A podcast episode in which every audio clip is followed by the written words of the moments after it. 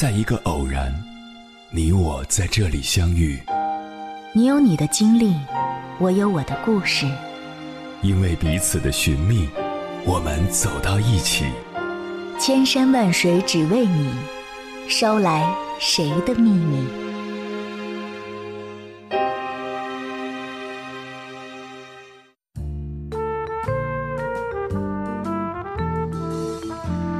欢迎回来，各位夜行者，这里是正在直播的中国交通广播，千山万水只为你，深夜不孤单。我是迎波，我要以黑夜为翅膀，带你在电波中自在飞翔。前不久，网上有一个很火的视频，一位年轻的摄影师为了摄影画面更稳定，直接扛着摄像机在健身房锻炼。他脚下奔跑不停，上身却纹丝不动，时不时还扭转身体切换画面，妥妥的一个稳字。刚开始他只能扛着瑜伽垫训练，然后逐渐换成用手机边跑边拍，最终才练就出扛着摄像机健步如飞的硬实力。那些让你痛苦的事情，最后会以某种方式成全你的人生。生活中的一些苦，你不主动去吃，它就会在未来某个时刻加倍为难你。不想被生活刁难，最好的方法就是主动吃苦。想起蔡康永的一段话：人生前期越是嫌麻烦，越是懒得去学习，后来就越可能错过让你心动的人和事，错过新风景。嫌麻烦怕苦是人生路上最大的绊脚石。人这一生要吃的苦是守恒的。逃不开也躲不掉，简单快乐的事能让你短暂欢愉，痛苦难做的事才能真正成全你。在这激流勇进的时代，能破土而出的人都善于自找苦吃。接下来，千山万水只为你，跟朋友们分享的文章名字叫《真正驱动一个人成长的往往是痛苦》，作者雨令。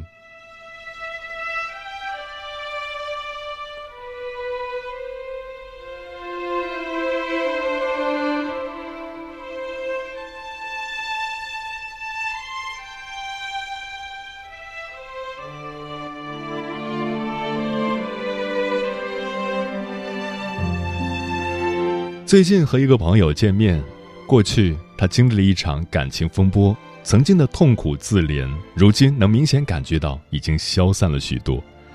我问他，如果你有选择权，你是宁愿这场变故依旧发生，还是希望它不曾出现？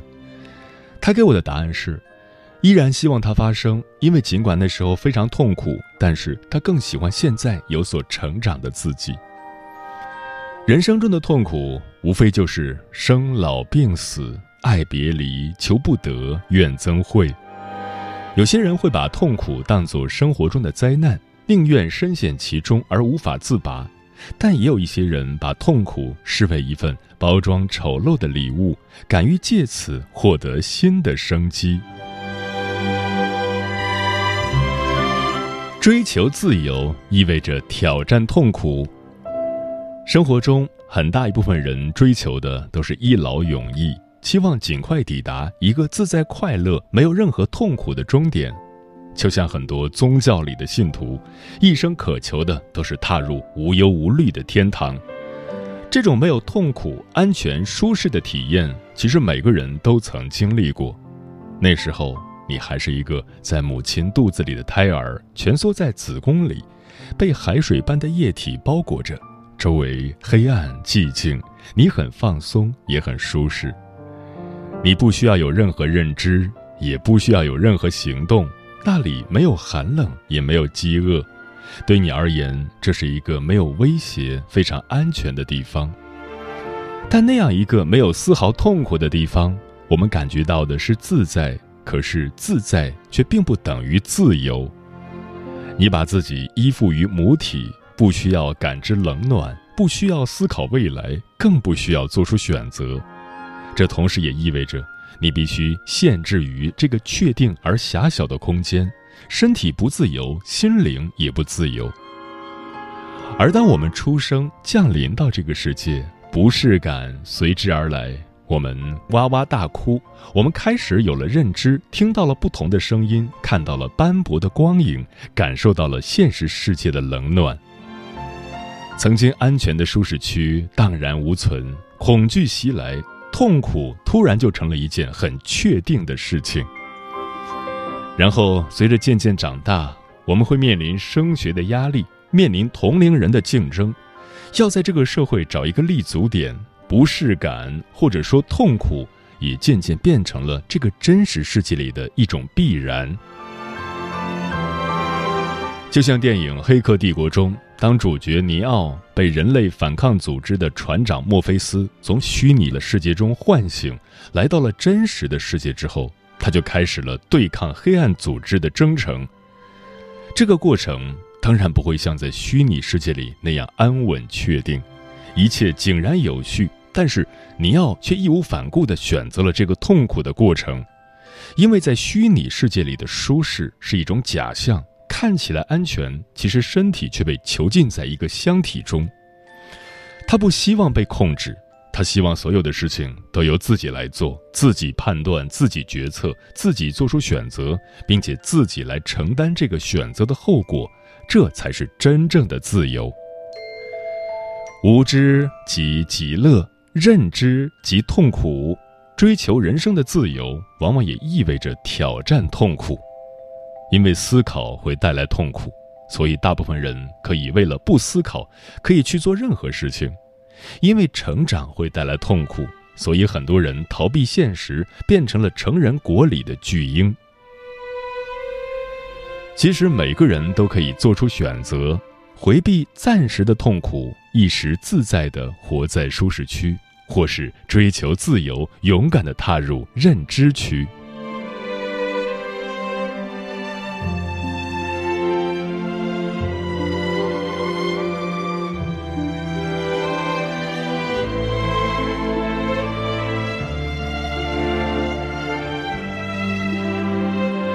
痛苦是成长的必经之路。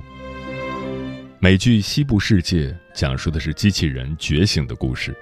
在这部美剧中，西部世界是一座巨型高科技主题乐园，里面有很多高度仿真的机器人接待员，用以满足人类游客在现实世界中无法体验到的欲望和刺激。这些机器人接待员和真人没有太大的区别，他们也会有思维和情感，只是不像真实人类那样被大脑控制，他们的所有行为都是被代码所控制。每天重复的过着代码设定好的生活，而所有的记忆也会在当天夜幕降临之际被清除。每天对他们来说似乎都是新的一天，可是他们没有自由，更没有自由意志。其中有一个叫梅夫的机器人接待员，因为代码程序出现了偏离设定路径的运行，所以他开始有了一些非常痛苦的记忆。这些痛苦的记忆让他不断的去发掘真相，追寻自由，试图离开这个残酷的西部世界。而一手打造整个西部世界的福特先生也认为，没有痛苦就没有意识的觉醒。他其实期待着机器人的觉醒。在《原则》这本书中，瑞达里奥说：“我会以一种截然不同的方式体会痛苦的时刻。”我不会感觉丧气或透不过气来，而是把痛苦视为大自然的提醒，告诉我有一些重要的东西需要我去学习。而体验痛苦，然后探索大自然，希望通过痛苦给我什么教义，开始成为我的一项游戏。这项游戏我做的越多越擅长，也就越不会对这些情况感到痛苦。同时，思考、总结原则、利用原则获得回报的过程也变得越来越有收获。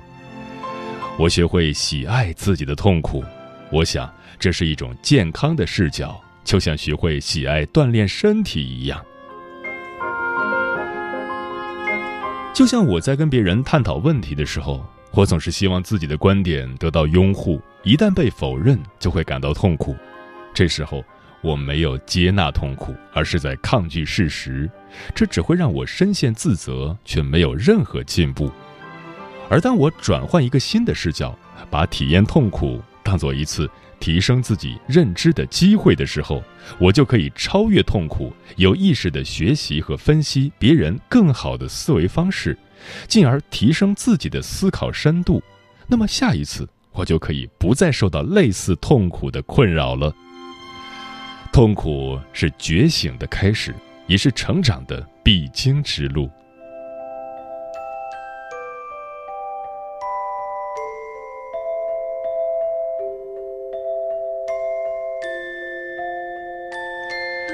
真正驱动你变强的是痛苦。痛苦可以给我们带来成长的机会，但这并不意味着我们就必须时刻活在痛苦中，更不是说我们要主动给自己制造痛苦。在生活中，我们需要秉承一种直面痛苦的勇气，敢于放弃暂时的舒适。之前跟朋友吃饭的时候，他很疑惑地问：“思考、努力、提升认知。”这些都会让人不舒服，感受到痛苦。人生苦短，我们为什么就不可以做一个追求舒服的人呢？这种很佛系的选择就不对吗？所有人的选择都来自于他自身的价值观，无所谓对错。但是这种不愿意思考、不愿意努力、看起来与世无争、自得其乐的佛系活法，往往适得其反。吴伯凡老师曾说过一个很有意思的例子：日本有一种穷忙族，他们不愿意上学上班，也不愿意追求世俗的浮华，可是为了满足基本的生活需求，这些穷忙族却要每天花很长时间游荡在地铁里捡垃圾，或是去救济站领取一点物资生活。这样的生活舒适吗？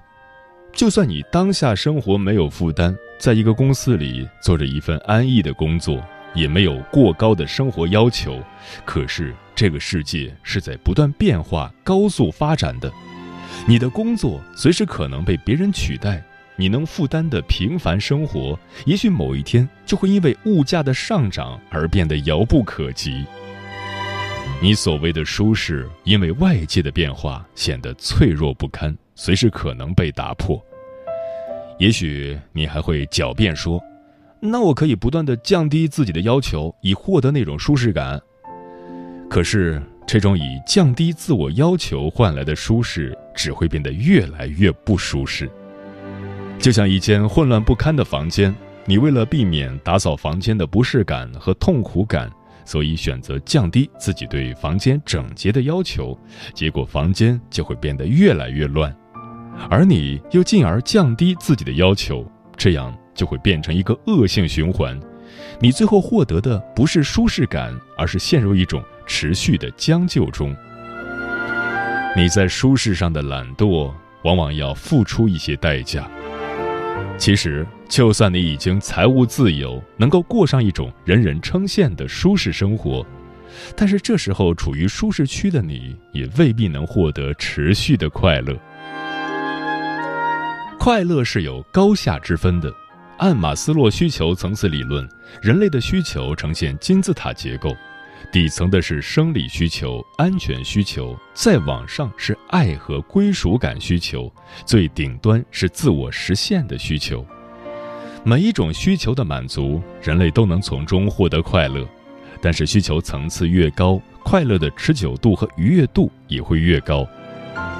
你认为获得了很好的物质满足，寻求到了一种舒适的生活，算是一种快乐，但这只是一种消极的快乐，而这种快乐是很短暂的，体验多了就会腻，往往并不具有持续性。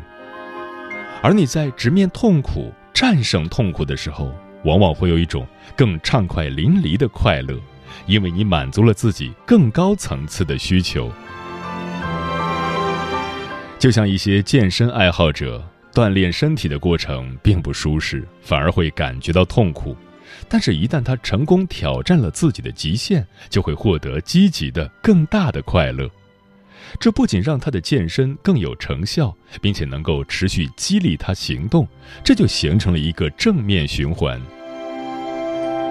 直面痛苦，超越痛苦，往往也是认识自我、超越自我的一个过程。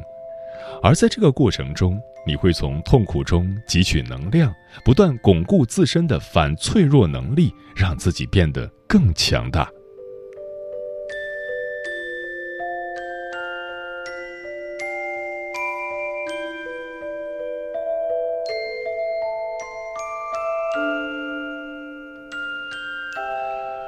人生中最重要的问题是你愿意承受什么样的痛苦？每个人都希望自己的人生感觉很美好，每个人都希望过上无忧无虑、轻松幸福的生活，和喜欢的人在一起，看起来完美无缺，能够赚大把的钱，受到众人的认可和尊重，总的感觉就像童话里那些最美好的结局。每个人都是这样想的，而这样想。也是最最容易的事情。如果我问你，在你的人生里你想要什么，而你却说，我想要幸福，拥有一个和谐的家庭和一份喜欢的工作。如果那就是你的答案，恕我直言，它没有任何意义，因为它是每个人的标准答案，却不会对你接下来的人生有任何启示作用。而一个更有趣的问题是。你一生想要承受什么样的痛苦？你愿意为什么而奋斗？也许你过去从未考虑过这个问题，但它才是决定我们如何过完一生的最重要的问题，起着决定性的作用。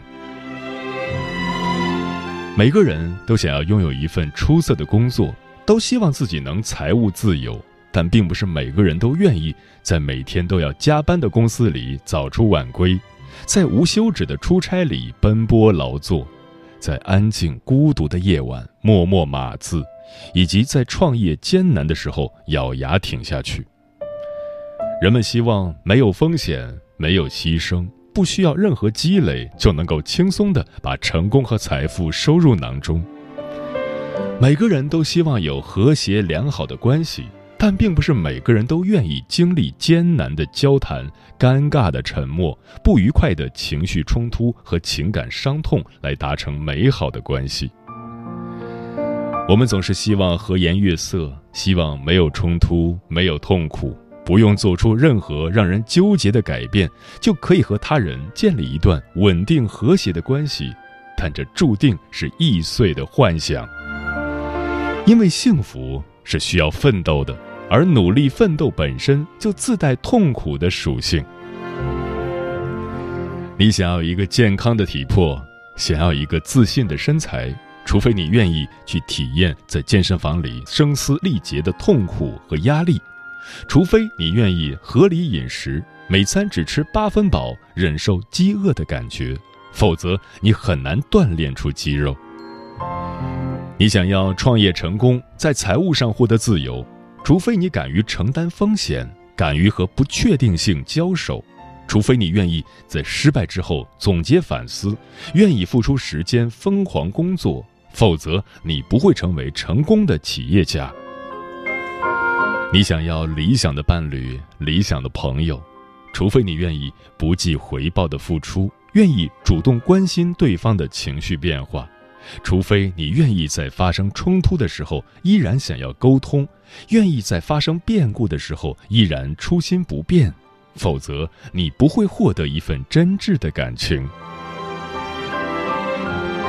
决定你成功的因素，不是你想要享受什么，而是你愿意承受什么样的痛苦，而最终你选择受什么样的痛苦，愿意为什么奋斗，这才是最重要的问题。你对这个问题的答案，才会真正让你通往某种自由的大门。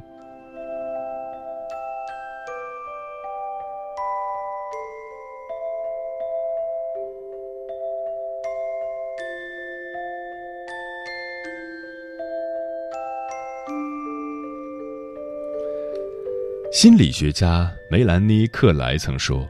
人类的经验不可避免地充斥着焦虑、痛苦、丧失和毁灭。人类必须学会面对生与死的极端。生活是在寻找忍受冲突的方法。生活不是为了涅槃。世界的不确定性让我们明白，痛苦的感受在所难免。